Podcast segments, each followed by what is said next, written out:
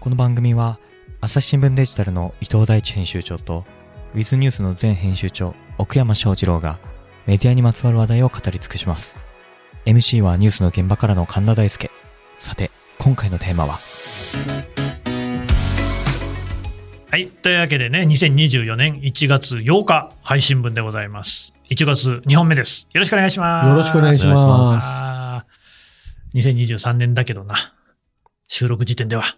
では、これさっき、もうあと1週間だから。ね、あの、展望という話で、うんまあ伊藤さんの話を聞きましたけれども、うん。今回は奥山さんのね、2023年の振り返りでも聞こうかなと思って。お、はい。あなたにとってどういう年でしたか？おーようやく会社に馴染んできたかあなたでもさっきねおせえ、おせ ネタは上がってるんですよ。あなた、随分なんか渋い顔してビデオ会議してたあれはやばかった。あやばかった。やばかった。大丈夫ですか？収録前、そう直前まで。ですよねかなりヘビーな。はいヘビーなね。険しい顔してビデオ会議されてましたよ。でもそういえば、最近聞いてなかった奥山さんのね、サムライトだより。どうですか最近若者の、こうね、はい同僚たちとのやりとりは？この間ですね、うん。僕は何歳なんだっていう議論が 何議論って、お前事実しかねえだろ、そんなの。ありまして、はあ。で、なんか年齢当てみたいな流れになっちゃったええまあ、その会社の忘年会っていうのがあったんですよ。うん。まあ、ちょっとこじんまりしたやつだったんですけど、うん。で、僕は何歳だっていうので、まあ、ちょっとショックというか、何何？ちょっと待って。ショッキングな年齢言われちゃったの？い言われちゃった。あや、ちなみに、はいそのさ、あなたの実年齢は何歳ですか？46歳です。?46 歳ですね。はい。じゃあ、どのような回答が集まりましたか？そうね、一番は53ってのがああ。結構ギャップが。結構ギャップが結構ギャップが。あーあー50代って言われるのまだちょっときついかもしれない、ね。ちょっとショックです。まあ別に、その彼ら彼女らからすると誤差なんですけど。まあ同じだろうと。はい。確かにもう、はい。ただのおじさんってジャンルになってるっていうね。よくわかんねえからそんくらいだろうぐらいのまあ感じなんです若く見積もった人もいましたか？43っていうのがいました。それは割かし合ってるな。46と43だと3歳しか違わないもね。そうなんんですよね。ほぼ正解。そうですね。じゃあもう、ずーっとそれはこだまする忘年会です。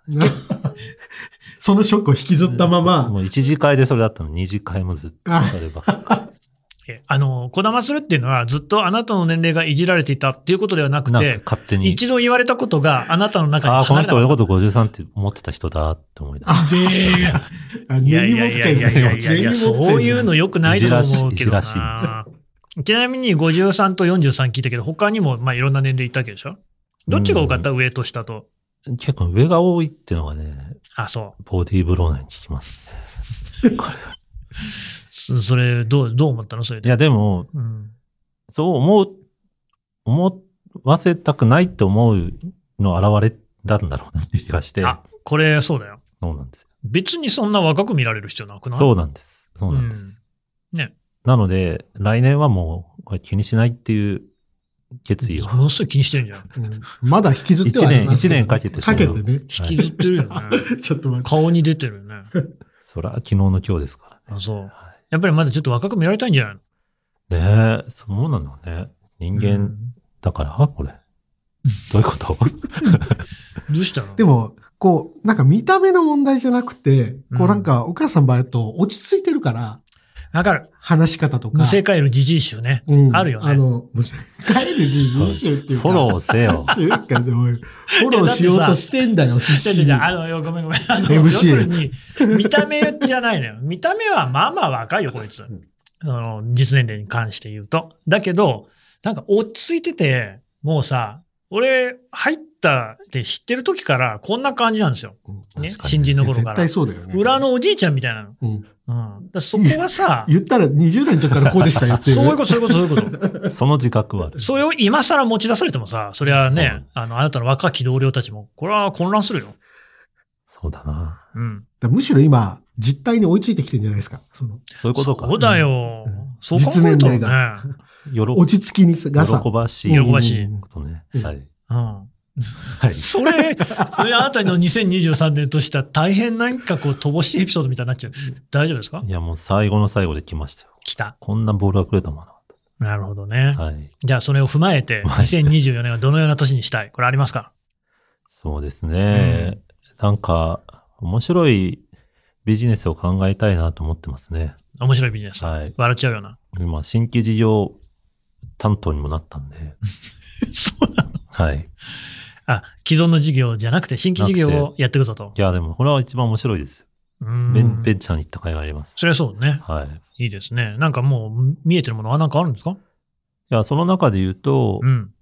あれですよ。23年の振り返りからの24年の展望ですけど、いいですね。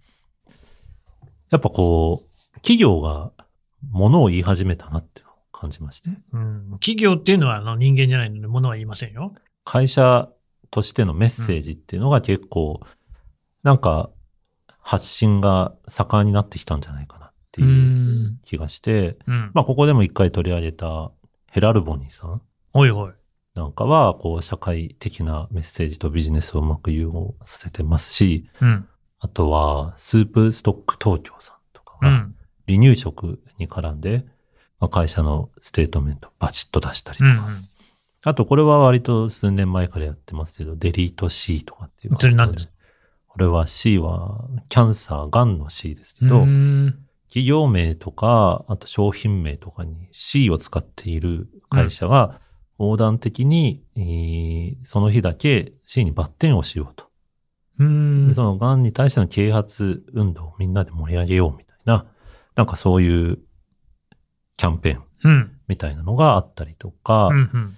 なんかこういうメッセージが、まあビジネスとこう多少なりとも接点を作りながら出してるっていうのが、まあ世の中的にはすごくいい流れではある一方で、うん。まあもともとメディア報道からすると、これ結構我々がやってた仕事だったかもな、みたいうん。なんとなくそのデリート C なんていうのな。は、はい。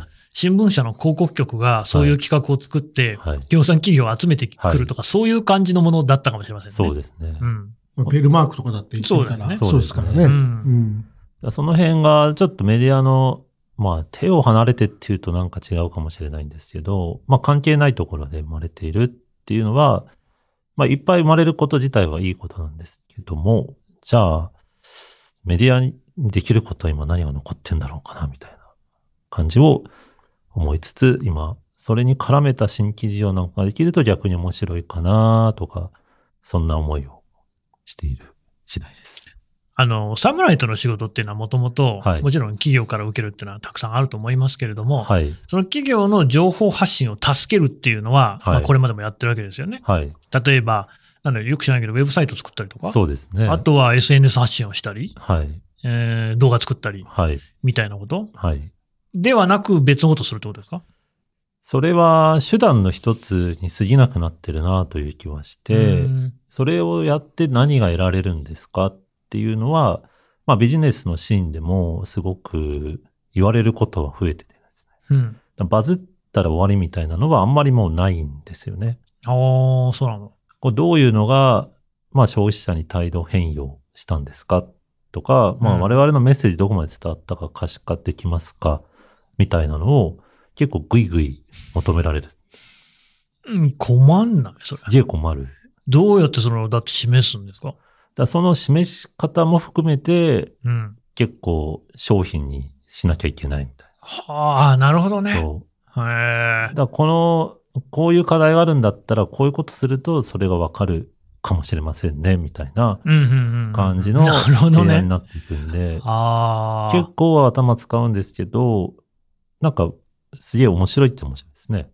これまでだったら、例えば、ページビューが増えたら、まあ、はいそれはたくさん見られましたねっていう、それだけだったんだけれども、はいそうじゃなくて、じゃあ、その実際にそのページビューっていうものが上がったとして、それがどんな意味があるのか、誰に伝わっているのか、あるいはこれは本当に伝わったと言えるのか、みたいな、そこまで問われると。そうなんです。困らない。困る。仕事大変じゃん。困るんですけど、まあもっと言えば本当一時売れるんだったらかえっていらないみたいなオーダーもあるわけです。え、どういうこと？もっとこう、我々メッセージの分かる人に買ってほしい。ああ、一時的なもんじゃなくて？だ例えばテレビとかのワイドショーとか、あるいはまあワールドビジネスサテライトとか、うん。あの辺が大体ゴールになりがちなんですけど、プロモーション卵みたいなね。うん。ただ、むしろああいうのって、全然か関係ない人が来て売り切れになっちゃって、確かに。前からの人が離れちゃうから、そういうんじゃないんですよね、みたいなうんことを言われることも。うん。まあでもそれは確かにそうですよね。はい。っうん。ていうの中で言うと、まあ、ビジネスでの頭の使い方ではあるんですけれども、別にビジネスに限んねえなという気はしてて、まあ新聞でなんか連載をしようみたいな時にも、これは全うん然大事な視点ではないかと思ったりしています。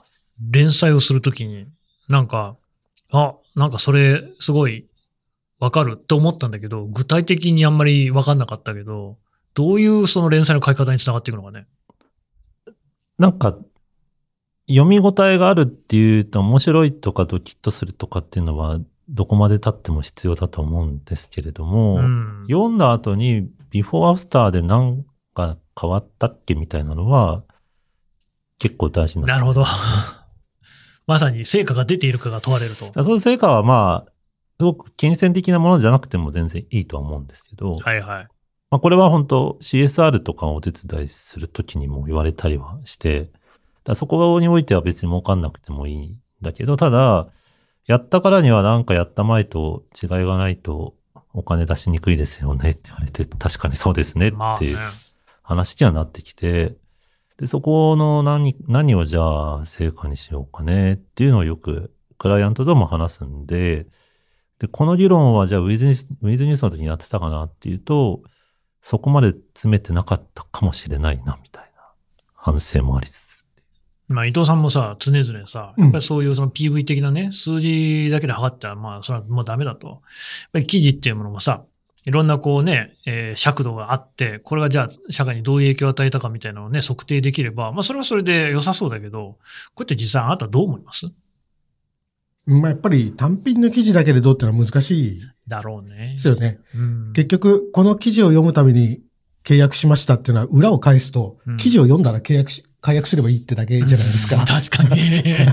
もうね、そういうことですね。そうそうそうそうそう。うんだから面白かったら読むっていうのは面白くなかったら読まない。まあ、実際その読だようんな、ね、ら終わるっていうう。んだからそうじゃない関係にしなきゃいけない。はいはい。そうじゃない関係にしないとい、と、そうじゃない関係するにはどうすればいいんですかってことになると、さっき岡山さんが言ってたようなことが必要になるっていうことで、で、じゃあそこ、強い企業ってじゃあそれ何なのって言ったら、うんやっぱその強い、なんていうのか、実現したい世界みたいなのがあると思うんですよ。うんただミッ。ションであったり、うん。その、まあ、なんていうか、アスピレーションというかな、まあ、やうん野望、なんか日本語の野望って言うとちょっとこう、ギラッとした感じになるかもしれないけれども、例えば、まあ、わかりやすい例で言ったら、ナイキとかさ、うん。アップルとかさ、うんうんテスラとかってさ、はいはい彼らが目指したい社会みたいなものがあるじゃないですか。したいよと。で、その社会の中で自分たちはどうやって貢献するのかってことも、うんすごくはっきりしてるじゃない。うんはいはいはい。例えばナイキとかだったら、その、こう、すべての人はじアスリートになれるよってっていう、なるほどねっ。そうですね。ていうことを提供してるから、うんいや、他の靴使った時と機能がこう違いますよなんてことは言ってないじゃない。全然。ね。うん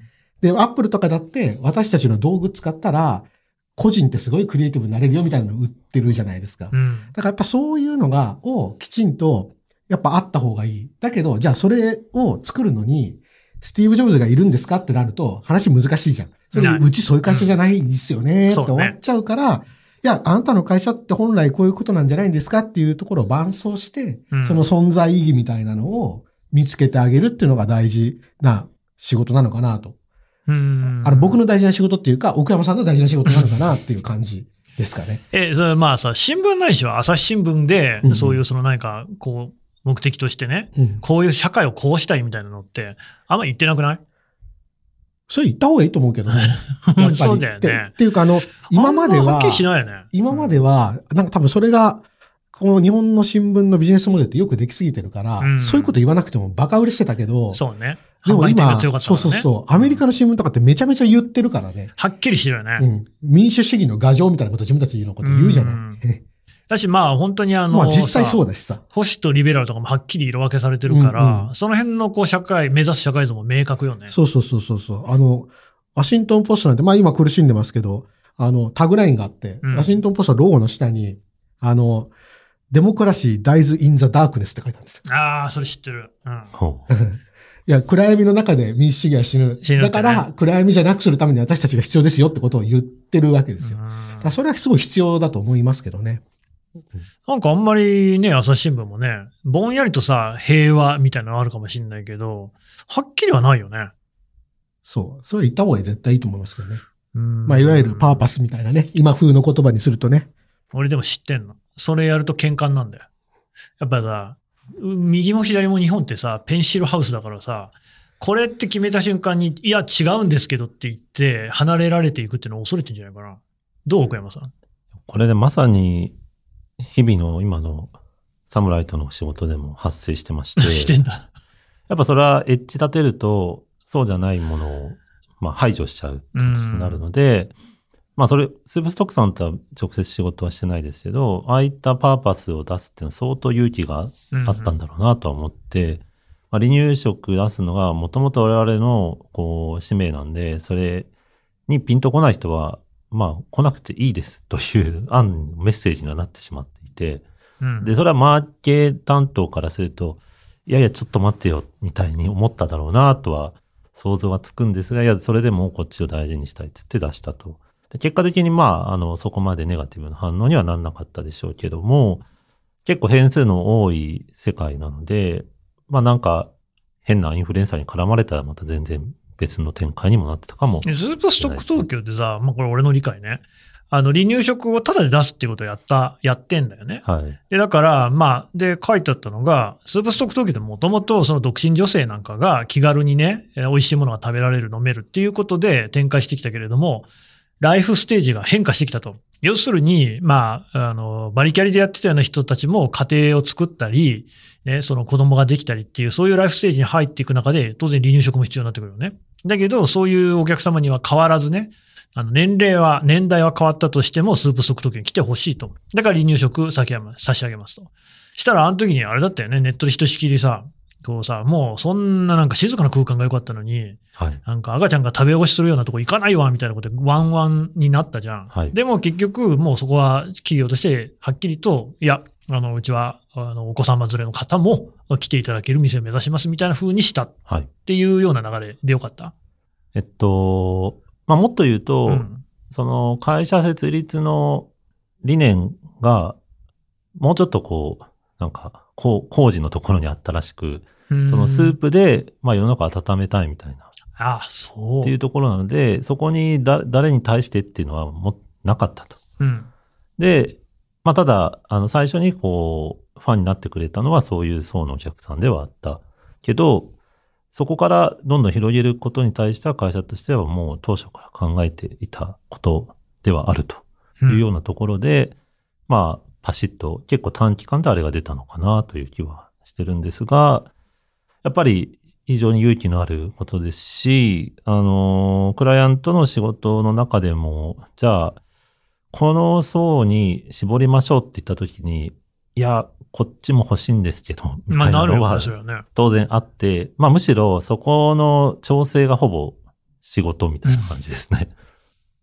で、そそれは初期戦略のところでで、そこをちゃんと握れないと、そのゴールが決まってこないので、うん。どっちも正解とかになっちゃって結局何にもなんなかったねっていうのは、まあ実際たまにそういうのもあったりして、みんなで反省するといううん。感じです。まあメッセージのターゲットと広げれば広げるほど刺さんなくなるんで。そうよね。やっぱそこは適度な、かつ市場が小さくなりすぎないうん。とこに絞らなきゃいけないじゃないですか。めっちゃ難しくなあとなんか今の話聞いてて思ったのは、うん。単に離乳食いいよねって思ったってこともあると思うけど、その背景にあるのは、独身女性を相手にして商売してきたってことは、10年やったらその独身女性が10そうそうそう年も年取るわけでうん一緒に。赤ちゃんできんだよね。そうそうそうそう。だから多分その自社のブランドの、なんていうかライフサイクル。10年前は独身女性向けだったかもしれないけど、10年後は違ったっていいよね、みたいなのは十分あるのかなという気はする。でもそれって、その、まあ、同世代にずっと付き合うってことで、うんその人たちがお年寄りになったら、そのお年寄りが好みそうなものを出していくってこと今度本人人のための離乳食みたいになるんじゃない？入道食みたいな 離。乳食か知らないけど。いやでも実際、うん今スープストックは病院に進出してて、へえ。で、主に、あの、出産後の、こう、大変な時に、こう、ちゃんとした美味しいものをその場ですぐ食べられますよっていうので、うん病院と連携してそういった取り組みをしてるとか、あと、うち祝いにむっちゃ力入れてて、で、産後の人のプレゼントで一番嬉しいのはなんかそういうレトルトらしいという意見もあったりして、なんか物とかもう嬉しいんだけど、とにかくこうバタバタしているので、で、かつ安全でちゃんとしたものであればすぐできるのはこれは一番いいみたいな。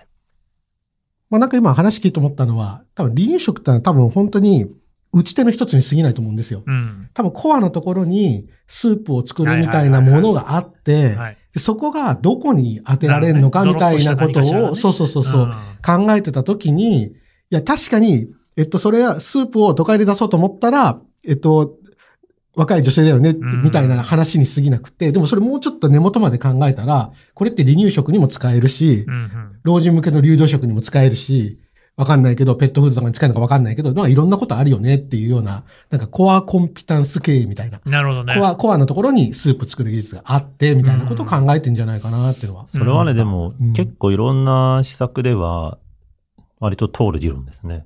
やっぱ相談する。る側もよく分かってないことが多くて、コアコンピタンスが何か。まあ、特にそのデジタルの施策においては、もまあ、ありがたいことではある一方で、なかなかまだ普及してない、こう、ジャンルでもあったりするので、初めてこういうのやるんですよ、みたいな。こういうのって例えば何？そのオウンドメディアであったりとか、ね SNS アカウントみたいなのを、まあ、コロナを挟んで結構目覚めた会社さんも多くて、うん。で、相談いただくときに、まあ、とりあえずやるっていうことは決まったんだけど、みたいな。解像度も多い。うん。で、そこで初めてなんか、やることの意味からの、あそもそもじゃゃあ、うちの会社って何を発信したいんだっけ？みたいな話になることもあって、で、そこが、うん。まあ、盛り上がるときはすごくいい施策になりますし、で、翻ると、じゃあ、新聞社の場合、さっきのワシントンポストのようなものを、今の日本の市場で出したときにそれが馴染むのか、もうちょっと違う表現でも同じメッセージが出せるのか。うーんどうかな。なんか今聞いてて思い出したのが、あの、読売新聞。読売新聞ってなんかグループ会社で、介護施設とか作ってるそうだね。だからまあ、そこら辺さ、どういうふうに営業として連携してるのか全く知らないんですけれども、ただ、すごく一般的な知識として考えても、新聞読者って高齢者じゃん。はい。つながりはありそうな感じするよね。確かうん。に。安心。そういうこと？安心というか。まあまあ、でも、そこまでレイヤー上げないと、多分メッセージ作りにくい時代だと思います。うん。なんか商品そのものの性能で勝負ってさっきのナイキもそうですし、まあなんならスープストックだってやっぱりいろんな競合があるわけなので、てりゃそうだ。こういう時はやっぱスープストックだよねっていうところは味とか値段だけじゃない部分っていうと新聞なんかもっとそれは日々競争にさらされているのかもしれないです。まあ、こう、新規事業の方向性って多分二つあって、うん。今までのお客さんに別のものを売るか、そうですね。ええっと、自分が持ってる技術で別のお客さんを狙うかどっちかじゃないですか。開拓するかねうんはいはいだから、そうすると、やっぱり結構、あの、特にまあメディア業界は自分たちが何ができるかっていうだけしか考えてない気がする。おー、というと？いや、お客さんに別のもの売れるよねって方向も考えた方がいいってことです。あーで、これは多分、素業が社会的なとか。公共的な意味が強いばかりに、うん。自分たちは何ができるのっていう、自分たちの強みはこれだよねから始まってるけど、まあでもそ本当にそうなのかっていうのは考えた方がいいっていう。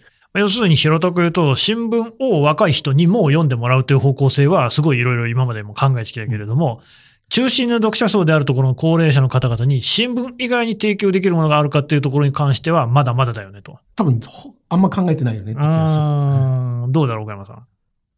結構その話に近いのかわかんないですけど、割と協業の話とか多いんですよね。協業？こことくっついたら新しいことできそうだよね。こっちにはあるけど向こうにはない、向こうにはない、こっちにはあるみたいのは結構あったりして、うん。で、じゃあ、一緒にこう連携して一つの商品作りましょうか。うん。みたいなのってのは、まあ、すっごい小さい話で言えば、ウェビナーなんかよく共催でやってて、はあはあは動画強いところと SNS 強いところが、それぞれの担当者出してう、ん。これからのうんたらかんたらこれだ、みたいなのをやると。うんで、これ一社だと全然来ないけど、二社だと、あ、じゃあちょっと聞いてみようか。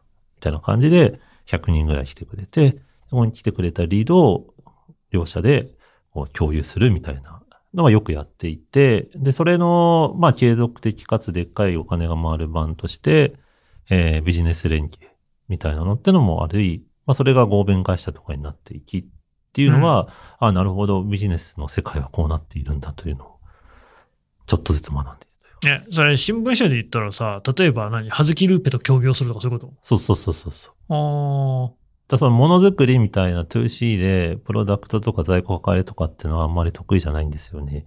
でも新聞社ブランドだったり、それを伝えるものっていうのはありますよね。そういや、あんま聞いたことないかもね。朝日新聞とのコラボでなんかこういうものを売るみたいな。うん。ものなりサービスなり。それ多分、オールターゲットの商品だったからだと思いますよ。そんなことないのにね。だけど今、実際はね今実際問題そうじゃないから。違うよね。もともとはそうだったそう、んだよね。もともとは、そそんなんでも30年前とかのう、話だ。死んだ万象にさ、う ん投げかけてた。はいはいはいはい。子供からね、老お若男ていうね女やって。たけど、多分そうじゃないから、多分そのセグメントみたいな考え方が出てこないんだとやっぱり。なるほどね。ちょっと全然違う話していいですか？朝日新聞ポッドキャスト皆さんこんにちは。朝日新聞ポッドキャストには他にもおすすめの番組があります。新聞一面じゃなくても大事なこと SDGs を話そう。月曜から金曜日まで多彩なテーマをお届けします。どこかの誰かの人生の匂いがする番組とリスナーさんから好評です。SDGs を話そう。で検索してみてください。あの、最近さ、あのそれこそ私も M1 のこうね、記事とかを読んでいると、スポーツ新聞のサイトとかもいろいろ見るわけですよ。やっぱ芸能ニュースはね、スポーツ新聞充実してますからね。あ一定のサイト行くとさ、私あの広告ブロックするブラウザ、ブラウザに広告ブロックのなんかアプリを入れてるんですよ。もうさ、アクセスするたびにさ、あの、広告を表示させてくださいっていうのが出てくるんだよね。ダイアログみたいなのが。1ページごと全部出てくるわけ。すごい鬱陶しいの。で、そこまでし、で、それで、まあ、でも、ただで読んでるから、確かに広告表示させないとさ、そのスポーツ紙には1円も落ちないよね。だ表示させた方がいいんだろうけれども、まあ、別のスポーツ紙見ればいいやって思ってしまう自分もいるわけよね。で、多分その広告ブロックって、この間もなんか全然別のところで見たんだけど、CIA だか、え、C- FBI だったかななんかアアメリカの方ではもう広告ブロック使いなさいっていうふうに奨励してると。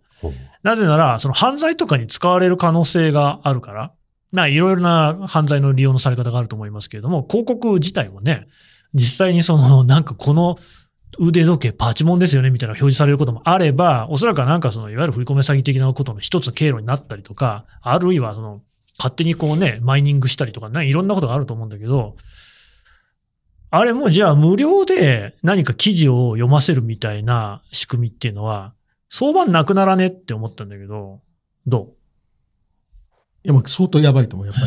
う もうす、今なくなりつつあるいや、ね。なくなりつつある。で、で別にこれ誰かがいい悪いわってんじゃなくて、仕組みとして無理っていう。うん。成立し得なくなってるから。うん。から、まあ、ただ、まあ、誰が悪いってはっきりしてて、うん。Google がもっとちゃんとやってないとダメっていう。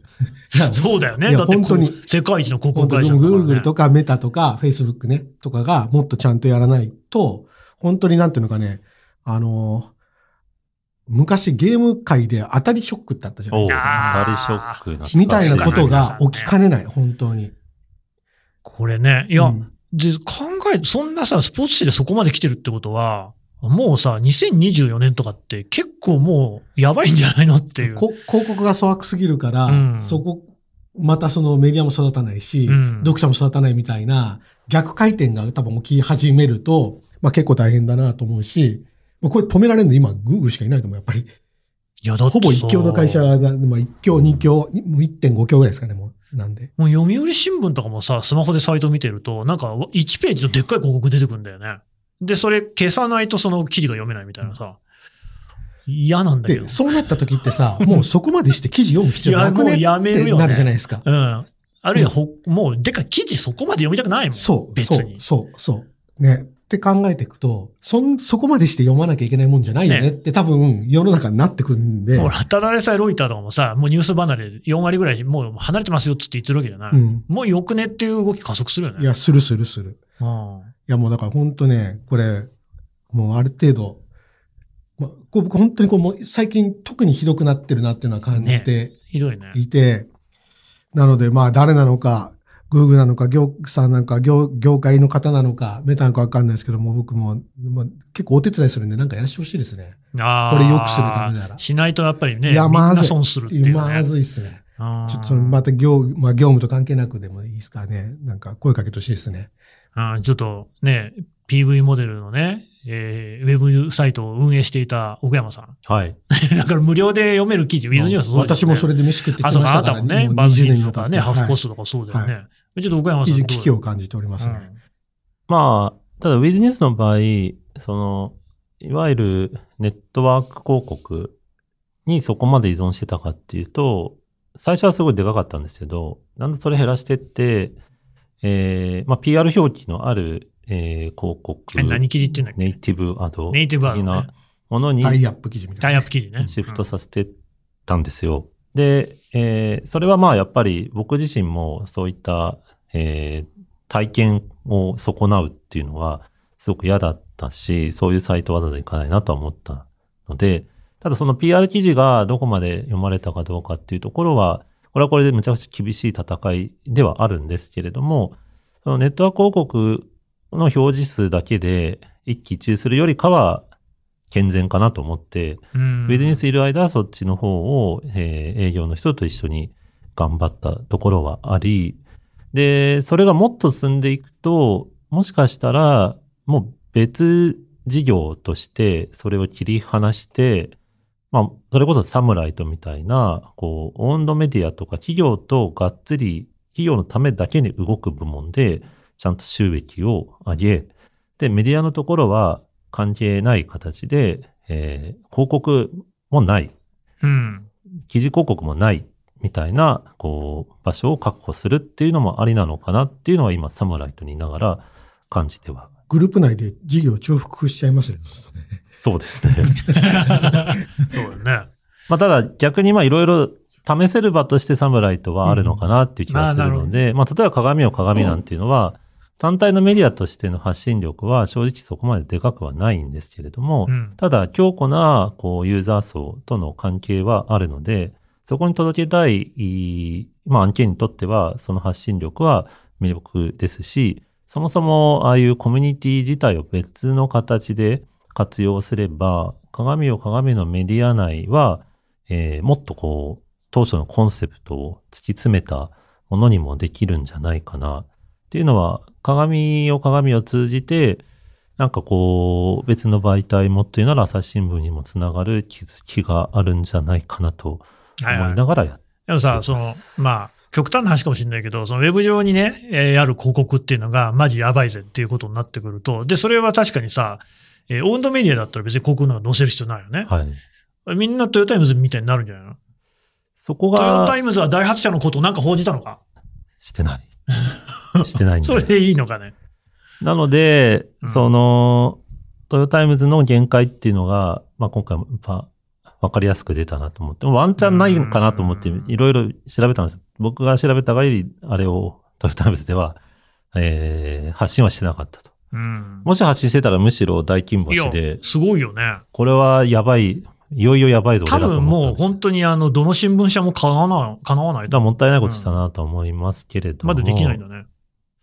ただまあ現状ないっていうのは、まあ僕もそのクライアントワークやってる中ではない、ないだろうなとは思いますので、なかなか厳しい。だとしたらメディア側はそれは全然やる存在意義は残ってると思うんですが、それだけでじゃあやっていけるかっていうと、そそこにこうアドがどんどん入ってきたりとかすると、わざわざダイハツ、まあダイハツ乗ってる人はむっちゃ調べますけど、乗ってない人まが。その広告をくぐり抜けてうん。読むかみたいな話だと、それだけじゃないものを組み合わせた何かサービスを作るか全く切り離して、そこはそこで淡々とやっていく。多分規模はむちゃくちゃ小さくなるけれども。まあね、それでなくても、ダイハツからはね、あの、関係の会社も含めて、ディーラーが訪問するか、電話するか、何かしらで説明するとか言ってるから、はい。まあ、温度メディアみたいなもんだよね、それはね。まあ、あの規模になると本当に一つの、こう、マーケットっていうか国みたいになっちゃってるから、もう普通のメディアとの読者とのリレーションよりもむしろでかいかもしれないですよね。うんうんで、報告書とかは読めるんだよね、読もうと思えばね。そうなんですよ。だからメディアがじゃあそこで何ができるかっていうのは、だからやっぱその辺の一時情報をどうもっとこねくり回せるかっていうとこなんじゃないですかね。まあ、だからこういうところが読み取れるよっていうところをね。これは大発の限った話ではないみたいなところからそうね。広げられるのか、うん。あなたにも関係ありますよ。これ読んだ方が得ですよ。っていうのをサービスとして示せれば、きっかけとしてはすごいインパクトのある出来事だと思いますし、それはまあ多分キックバックの話とかもつながるかもしれないですね。まあ、な、関係あんだよね。この間もさ、あの、わ我が同期のはい。藤田智也記者にね、はい。メガネスーパーの話とかしてもらったわけよ。はいはい突然社長がいなくなってるんだけどさ、で、星組とかっていう組作ってさ、自分のこうね、お仲間にこうね、いろいろこう便宜を図っていたのではないかみたいな話ね。まだ係争中だけど、全然俺の人生には関係ないはい。メガネスーパーにも行ってないしね。だけどまあこういう話はあるんだろうなっていうのを知っておくことって大事じゃない？大事だっていうのをどう伝えるかないですかね。うんでもまあそれって陰謀論者とかになってくんじゃないの？うーん。うん、そこがなんか踏ん張りどころじゃないですか。そう、そうじゃないんだ俺らは。なんかフェイクニュースとかってさ、俺見抜くのってもう不可能だと思ってんだよね。あんなもん成功になってるし。じゃあ最後にさ、そこにその戸口を立てるのって何かって言ったらもうなんか世間知みたいなことじゃないのかと。常識感とかさ。そんなことありえないよねと。ヒラリー・クリントンが人身売買組織をピザ屋の地下に作んないよねっていうのはさ、はい。誰かが教えてくれることじゃなくてさ、その世間知じゃないかなっていうね。まあまあ、直接的にはそうですよ。でもそれってさ、ものすごい無縁な話で、だから新聞読んでくださいとはなんないよね。そんなのさ。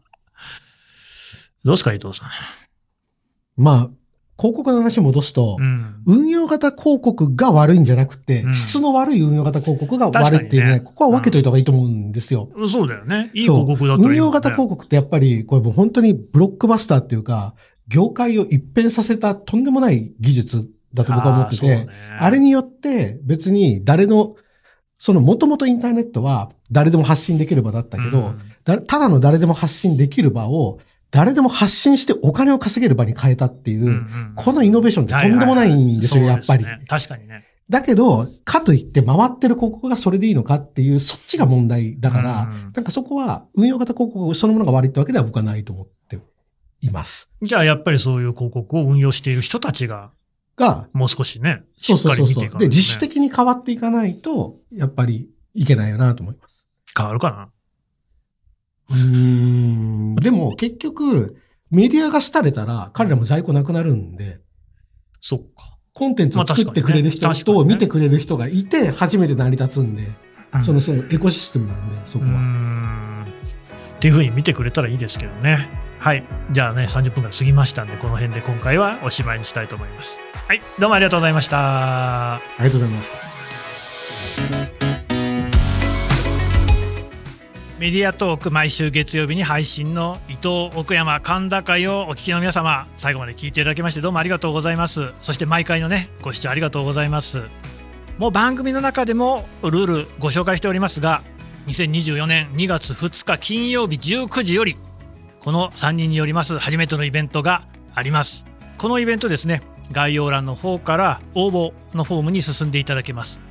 ただしですね、これ朝日新聞デジタルの有料会員限定のイベントとなっております。しかしですね、まあ、私有料会員じゃないんだけどな、もうそもそも会員じゃない。いや、無料の会員だけどな、そんな方もね、いらっしゃるかもしれませんけれども、ここはもうね、有料会員になる大チャンス。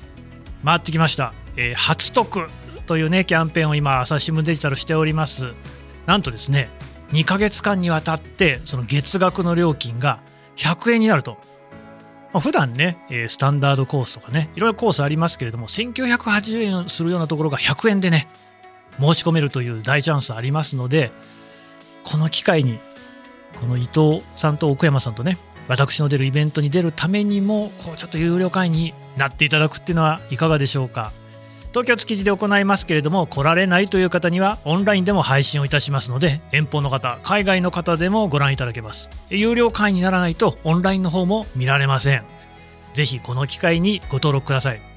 大事なことがあります。この概要欄にあるリンクを踏んでそこから登録してください。そうするとですねああ朝日新聞ポッドキャストを聞いて登録してくれたんだなということが分かり我々の活動の継続につながるとこういう仕組みになっております。もう一度言います。このポッドキャストの概要欄のリンクから登録してください。朝日新聞デジタルの有料会員になってください。どうぞよろしくお願いいたします。神田大輔でした。